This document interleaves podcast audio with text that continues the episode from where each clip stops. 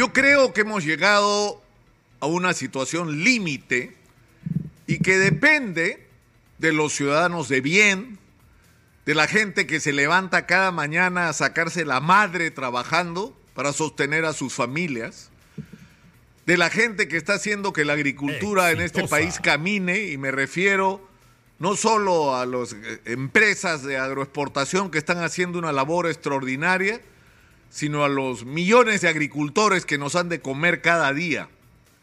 Yo creo que ha llegado el momento en que la gente que es la que mueve el empleo en este país, la que genera el empleo, que es la micro y pequeña empresa, empiece a ser escuchada. Ya llegó la hora en que la gente profesional que conoce los problemas del Perú, pero sobre todo conoce las respuestas a esos problemas y las soluciones, empiece a ser oída. Yo creo que ya llegó el momento en que hay que terminar con esta perversión que hemos tenido a lo largo de años, de que las decisiones sobre lo que se hace y no se hace en el Perú las toma una camarilla, una élite de gente ineficiente y corrupta que ha permitido que en un país que ha crecido macroeconómicamente la décima parte de la población no tenga agua potable, el déficit de infraestructura educativa sea de 154 mil millones de soles. 154 mil millones de soles de déficit de infraestructura educativa. ¿Qué creen que eso se hizo en un día? Eso se ha hecho en décadas de abandono. Es decir, gente que ha permitido que tengamos una infraestructura vial que es una vergüenza en comparación a la de cualquier otro país del continente. ¿Y eso por qué? Porque no había recursos. Yo siempre lo digo, podría haber habido mucho más recursos, pero los recursos se han multiplicado de una manera exponencial. El presupuesto de la República ha crecido tres, cuatro veces. Entonces, ¿por qué estamos como estamos? ¿Por qué le hemos dejado las decisiones en este país a los peores, como se dice? A los ineptos y a los corruptos. A los que conciben la política como un procedimiento para enriquecerse y que sueñan con perpetrarse en ese control, controlando a la vez todas las instituciones de la vida nacional. Y parte de ese control son los medios, instrumentos ayayeros de algo que si bien tiene méritos no está funcionando como debería. Y donde hay extremos, y tal vez la, manifestación más grotesca es lo que ocurre en las redes sociales de gente que está dedicada a destruir la imagen, la reputación, el honor de quienes no piensan como ellos, de quienes no quieren que este sistema estructurado tal como está cambie, de que nos desprendamos de las ideologías extremas, de que construyamos un país en base a un plan. Somos un país que no tiene un plan. A dónde vamos, no lo sabemos. Ustedes pregúntenle, lo digo casi todos los días, a los chinos que invierten en el Perú, a los canadienses, a los franceses, a los gringos, aunque ellos no, lo tienen muy claro tampoco, creo. Pero en fin, ¿qué cosa es lo que pretenden en el Perú? Y lo saben. Los que no sabemos qué hacer con nuestro propio país somos nosotros. ¿Por qué? Porque los políticos organizan sus partidos para que una persona sea presidente o presidenta y para que una vez llegados al poder utilicen ese poder para forrarse.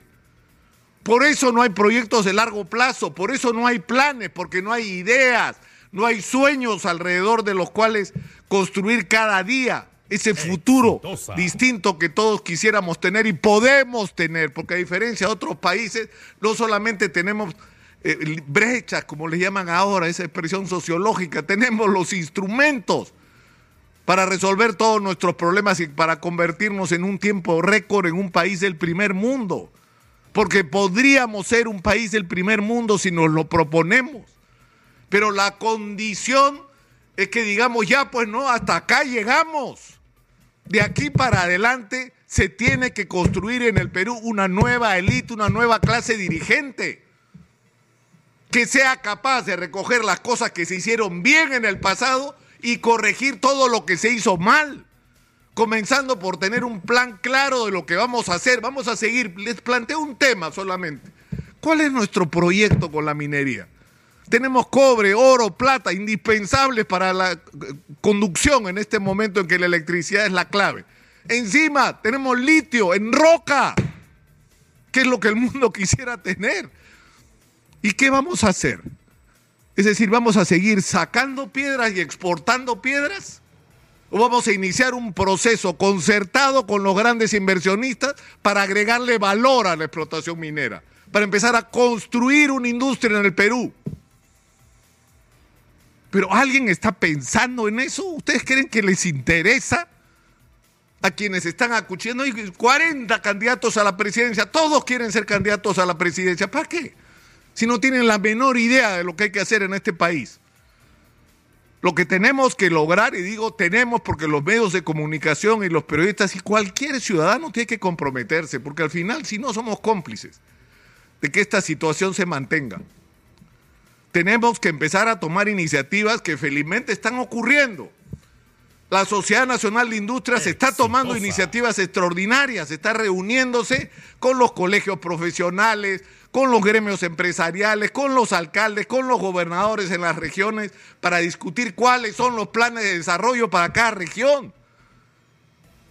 Está ocurriendo una ebullición en los colegios profesionales, en las cámaras de comercio, en las agrupaciones de la pequeña industria, en el mundo de la agricultura, se están agrupando, se están agremiando, no solamente las juntas usuarios de riego, la gente que está invirtiendo y arriesgando en modernizar la agricultura, toda esa ebullición en algún momento que espera o sea pronto se junte para diseñar en común un plan para el país que no solamente tenga grandes objetivos comunes, sino grandes objetivos por sector y por región y que quien sea presidente o, presidenta sea un asunto menor y accesorio, porque cuando sabes a dónde vas, lo que tienes que hacer es elegir quién va a conducir ese proceso. De eso es de lo que se trata. Y no al revés, como lamentablemente ha sido en la historia de los últimos años. Yo creo que este es un reto para todos aquellos que tienen algún nivel de responsabilidad en el Perú. Tenemos que crear una nueva clase dirigente, que para terminar, insisto, debe tener tres características básicas. La primera es la honestidad, que en realidad ni siquiera deberíamos hablar de eso, pero lamentablemente en un país atravesado por la corrupción, eh, es un tema indispensable. En segundo lugar, el compromiso con la eficiencia, con la construcción de un aparato del Estado eficiente y acabar con toda esta perversión de los puestos de confianza, donde el 5% de los empleos públicos lo nombra quien llega al gobierno y pone a sus amigos, sus compañeros, sus aportantes, la gente que va a hacer negocio una vez que llegaron en los puestos donde se toman las decisiones de gasto. Pero en tercer lugar, esta élite nueva que hay que construir en el Perú, esta nueva clase dirigente tiene que saber lo que hay que hacer. No es tan difícil y las respuestas yo las escucho cada día cuando siento a gente de, los diferentes, de las diferentes regiones del país, de los diferentes colegios profesionales, de, de los gremios de, diferentes representantes de diferentes sectores, escucho no solamente las quejas, sino las respuestas. Bueno, ha logrado la hora de juntarse, pues, ha llegado la hora de juntarse. No sé quién va a tomar la iniciativa, pero estoy absolutamente seguro que cuando esto empiece a ocurrir, este país cambió. Y no lo va a parar nadie y los políticos tramposos, vividores, mentirosos, que tratan de espantar a toda la gente de la política en el Perú, van a perder. Se lo firmo. Soy Nicolás Lucar, esto es Hablemos Claro, estamos en Exitosa.